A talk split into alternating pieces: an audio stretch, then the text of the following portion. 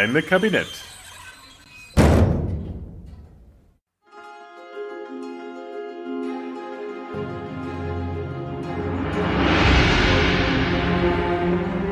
Also gehen die Doctores Medici daher zu Rom, wann sie die an der Pest erkrankten Personen besuchen, sie zu kurieren.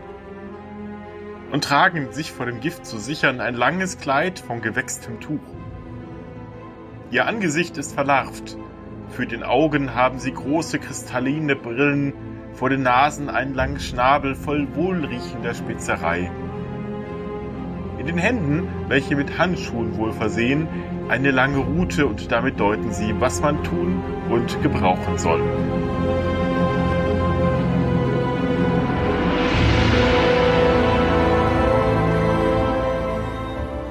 So steht es zumindest auf dem Flugblatt, das im Jahre 1656 vom Kupferstecher Paul Fürst in Nürnberg gedruckt wurde.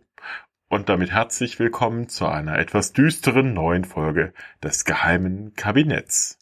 Heute mit dem Thema In Your Face. Gab es überhaupt jemals Pestmasken?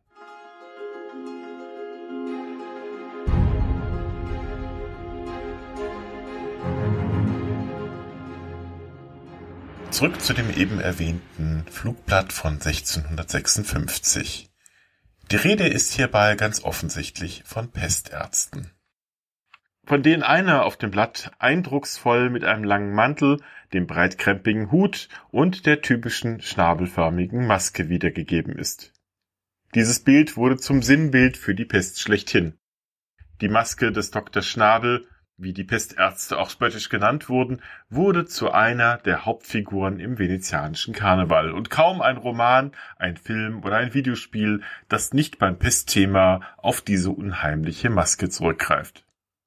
Gerade jetzt zu Corona-Zeiten taucht sie natürlich auch allerorten auf. Sogar ich selbst kann den Masken derzeit nicht entkommen, wurde doch gerade erst ein Interview mit mir in der Lokalpresse mit einer Abbildung eben dieser Gesichtsbedeckung illustriert. Und diese Masken erscheinen ja auch auf den ersten Blick recht plausibel. Die Ausstattung mit einer solchen Tracht hätte einem Pestarzt tatsächlich ein wenig Schutz geboten, wenn auch aus anderen Gründen als damals vermutet. So halfen die parfümierten Kräuter in den Schnäbeln und der lederne Schutzanzug zwar nicht gegen die Pestmiasmen, also die vermuteten schlechten Lüfte, die man für die Erkrankung verantwortlich machte, sondern nur gegen die Übertragung des Pestbacillus von dem Kranken auf den Arzt. Aber immerhin. Doch schaut man sich das erwähnte Flugblatt mal genauer an, fällt einem auf, dass das Blatt nicht ganz ernst gemeint gewesen sein kann.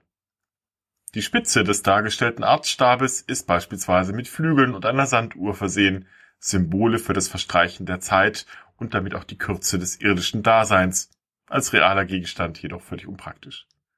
Die Handschuhe des Arztes laufen in Krallen aus, wie beim Vogel. Die Augen des Doktors werden von einem Zwicker verdeckt, einer bügellosen Brille, die er sicher nicht nur für den Schutz der Augen vor was auch immer steht, sondern auch als damaliges Symbol für Torheit, für Starrsinn. Und ganz deutlich wird es, betrachtet man den Hintergrund der Darstellung.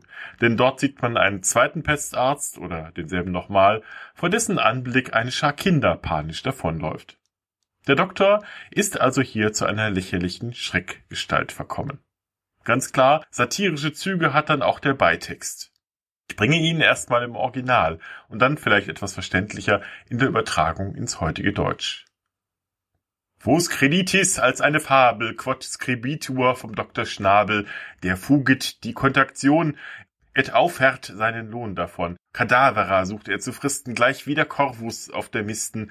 Ah, Credite zieht nicht dorthin, denn Rome regnat die Pest hin. Quis deberet sehr erschreckend für seiner Virgul oder Stecken qual Luquitur, als wär er stumm und deutet sein Consilium, wie mancher Kredit ohne Zweifel, dass ihn Tentier ein schwarzer Teufel, Marsupium heißt seine Höll und Aurum die geholte Seel. Nicht alles verstanden? Ja, kein Wunder.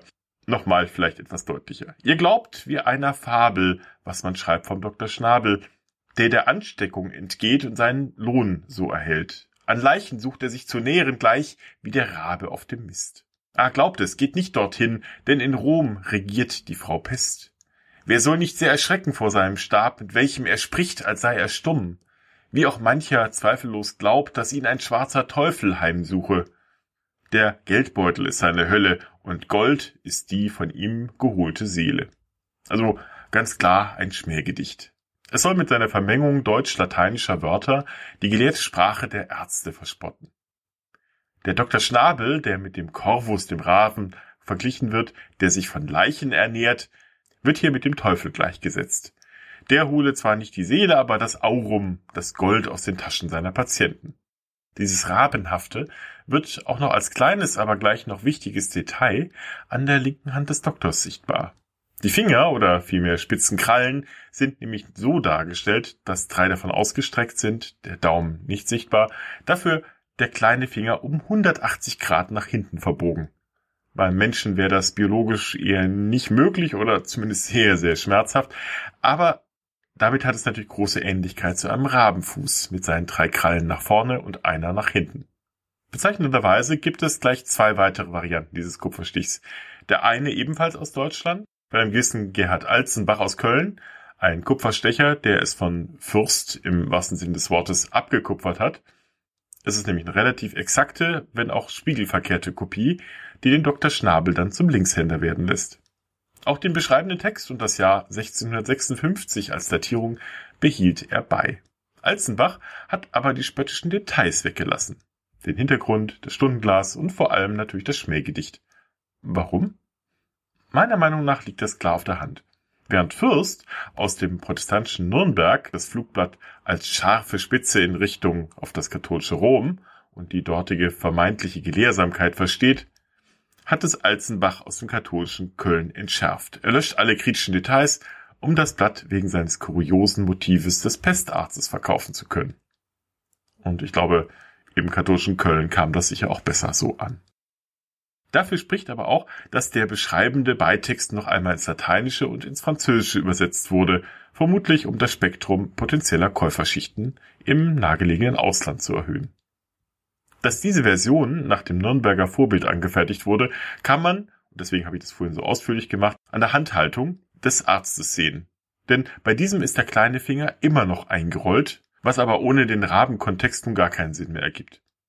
Offenbar leitet sich davon auch eine dritte italienische Variante ab, die wiederum den Beitext diesmal auf Italienisch wiedergibt. Auch hier ist der gute Doktor Linkshänder. Die Verwandtschaft zum Nürnberger Blatt ist wieder durch die Handhaltung der freien rechten Hand, die also nicht den Stab hält, ersichtlich. Hier ist der kleine Finger zwar nicht mehr eingerollt, aber recht stark verkürzt. Bezeichnenderweise wird bei diesem Blatt der Druckort Rom und Perugia angegeben. Auch hier wieder das Jahr 1656. Und was sagt uns das jetzt alles? Nun, alle drei Drucke behaupten, es handelt sich um eine Arzttracht aus Rom. Das bedeutet aber im Umkehrschluss, weder in Köln, noch im Nürnberger Raum, noch in Perugia gehörten diese Kostüme zur normalen, den Einheimischen bekannten Trachten. Wenn es an den Druckorten nichts Besonderes gewesen wäre, hätte es ja keinen Grund gegeben, diese Tracht als Kuriosum aus dem fernen Rom abzubilden. Und das wird dann besonders absurd, wenn man bedenkt, dass der dritte Druck ja angeblich aus Rom selbst stammte. Doch der Drucker Sebastiano Cecchini, über den wir relativ wenig wissen, scheint hauptsächlich in Perugia gedruckt zu haben. Ich vermute, die Angabe des Druckortes Rom soll noch einmal die Authentizität des Dargestellten unterstreichen, nach dem Motto, hey, ich arbeite schließlich in Rom, ich muss doch ja wissen, wie die Pestärzte dort aussehen. Naja, auch wenn der Drucker das Motiv vermutlich einfach unhinterfragt übernommen hat. Nach dem Motto in Rom, da, trau da trauen wir denen alles zu. Vermutlich war auch wieder dieser Druck für den Markt außerhalb Roms gedacht, denn ich bin mir recht sicher, Pestärzte sahen weder in Rom noch in Süddeutschland noch im Rheinland so aus. Und nicht ohne Grund nennt der Spottvers auf dem Nürnberger Blatt Dr. Schnabel auch eine Fabel. Vielleicht gab es aber die Pestmasten doch, in der Schweiz nämlich. Sowohl die Wellcome Collection in London als auch das Historische Museum Basel sind jeweils im Besitz eines Schweizer Wappenschildes des Basler Arztes Theodor Zwinger III. Der lebte von 1658 bis 1724. Die Wappenschilder datieren beide etwa in das Jahr 1700. Sie zeigen in der Mitte das Wappenschild des Mediziners, zwei gekreuzte Lanzen auf rotem Grund, wenn ihr es genau wissen wollt, samt Helm und Helmzier. Darauf zwei bärtige Herren, die etwas eng aneinander gekuschelt auf dem Helm balancieren. Spannender als das Wappen sind aber die Wappenhalter. Rechts sehen wir vermutlich Zwinger selbst in bürgerlicher, wenngleich um 1700 etwas antiquierter Kleidung. Links hält jedoch eine Gestalt den Schild, die uns stark an die Kupferstiche von 1656 erinnert. Eine Person im schwarzen Mantel mit schnabelförmiger Maske, Hut und Stab. Vielleicht das Pestoutfit des Doktors? Könnte man meinen, aber die letzte Pestwelle war in Basel bereits im Jahr 1611 vorbei gewesen, also 90 Jahre zuvor. Sollte es eine historische Erinnerung an eine lange zuvor benutzte Schutzkleidung sein oder war es hier vielleicht auch eine Bewertung des Pestarztes als übertrieben empfundener, antiquierter Mediziner, im Gegensatz zum nun modernen Arzt Zwinger auf der rechten Seite? So oder so eine zeitgenössische Pestmaske zeigt auch das Wappen ganz offensichtlich nicht. Eine Karikatur der Karikatur ist meines Erachtens wiederum eine Darstellung einer Schutzkleidung im weitesten Sinne, die mit dem letzten europäischen Pestausbruch in Marseille im Jahre 1720 in Verbindung gebracht wird. Das Outfit ist allerdings massiv übertrieben und stellt mit einer riesigen Nase und einer wuchtigen Perücke vermutlich einen französischen Arzt dar, der vor einer Stadtlandschaft steht, wahrscheinlich Marseille. Hinter ihm stapeln sich Leichen von Pestopfern. Die offenbar nachträglich hinzugefügte deutsche Bildunterschrift lautet Abriss und Vorstellung deren Herren Doctorum Medicinae in Marseille als welche während der Pestzeit in Corduan-Leder gekleidet, mit einem vom pestvertreibenden Räucherwerk angefüllten Nasenfilter versehen und mit einem Stecklein in der Hand, den Kranken den Puls damit zu fühlen, versehen gewesen. Corduan ist ein besonders feines Ziegenleder. Und das erwähnte Räucherwerk ist gut durch die aus der Nase aussteigenden Rauchwolken zu erkennen. Auch hier handelt es sich um keine zeitgenössische Darstellung eines realen Pestarztes, sondern wurde als amüsantes Kuriosum nachträglich angefertigt. Der Kupferstecher und Zeichner Johann Melchior Füßli saß in Zürich und war damit auch kein Augenzeuge. Fest steht damit nur, dass, zumindest in der Schweiz, die Figur des Pestarztes in der Karikatur Ende des 17. und Anfang des 18. Jahrhunderts bekannt war. Das waren dann auch schon fast alle historischen Abbildungen von Pestärzten. Sieht man von kruden Darstellungen in einer Geschichte der Pest von 1721 ab oder von anderen Darstellungen, die aber klar von den drei Kupferstichen von 1656 abgeleitet wurden. War das dann alles? Gibt es dann wenigstens Erwähnungen der Pestmasken in Schriftquellen?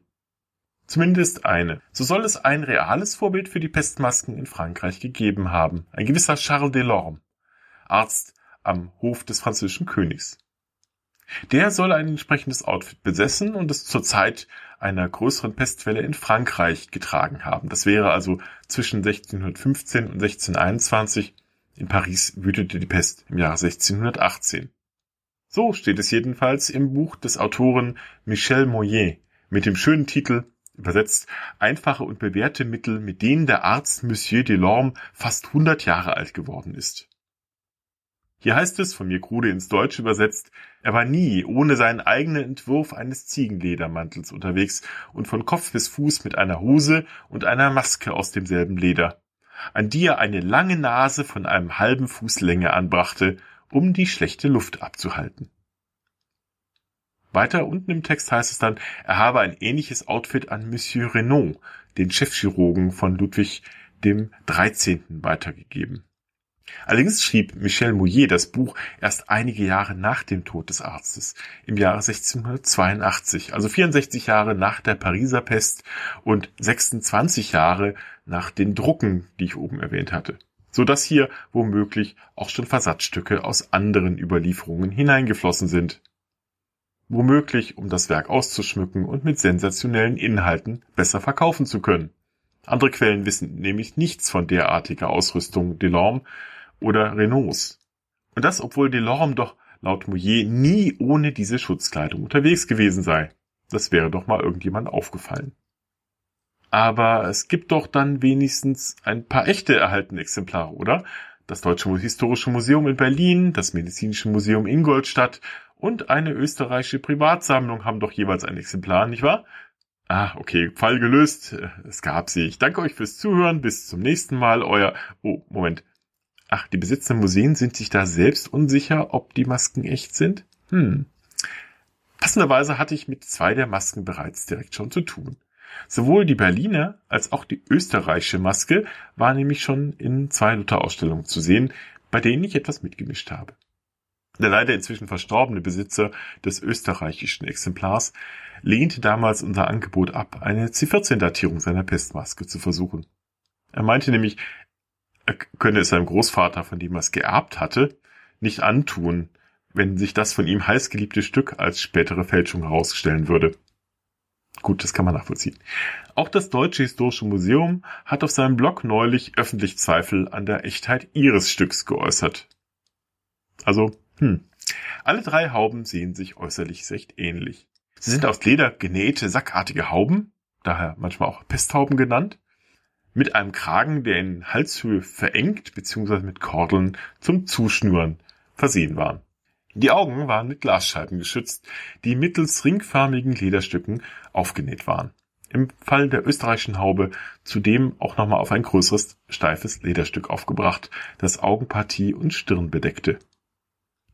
Bei allen drei Masken sticht im wahrsten Sinne des Wortes die lange Nase aus steifem Leder hervor, die mal mehr, mal weniger schnabelförmig am Ende nach oben weist.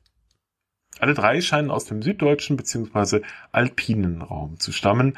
Bei allen dreien ist die Datierung bestenfalls fraglich. Ich vermute, dass alle drei als Nachbildungen nach dem traditionell überlieferten Bild der Pestmasken entstanden sind, die vielleicht bei Schauspielen, Umzügen oder im Karneval genutzt wurden oder einfach nur für den Antiquitätenmarkt hergestellt wurden. Ohne eingehende Untersuchungen werden wir es jedoch nicht erfahren. Weitere eventuell noch existierende Pesthauben sind hingegen verloren gegangen. Da soll es mal so an die vier Stück gegeben haben. Aber ein Fehlen von Belegen ist ja noch kein Beweis dafür, dass es ein Phänomen nicht gegeben hat.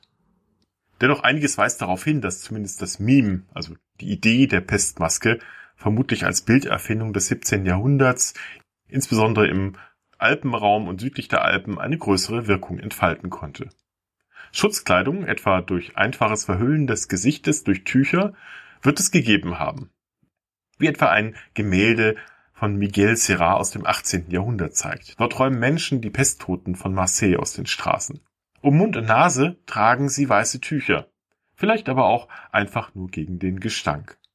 Auch insgesamt wurde die Pest in der Vormoderne kaum dargestellt, da die mittelalterliche und frühneuzeitliche Kunst weniger Wert darauf legte, die diesseitige Realität abzubilden, als vielmehr die himmlischen Helfer gegen die Pest, also Christus und die Heiligen zu zeigen.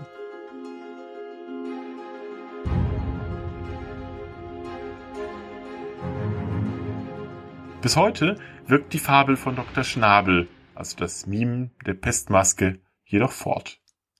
Sei es als fast schon romantische Gestalt im Karneval von Venedig, sei es als furchteinflößende Horrorfigur in der Populärkultur oder nur als eindringliche Mahnung an eine der gefährlichsten Seuchen der Menschheitsgeschichte, an die wir uns jetzt gerade auch durch die gerade aktuelle Maskenpflicht wieder erinnert fühlen sollten. Vielleicht wird auch mal das Bild unserer Masken ein Meme der zukünftigen Generation. Und damit danke fürs Zuhören, macht's gut da draußen, euer Butler.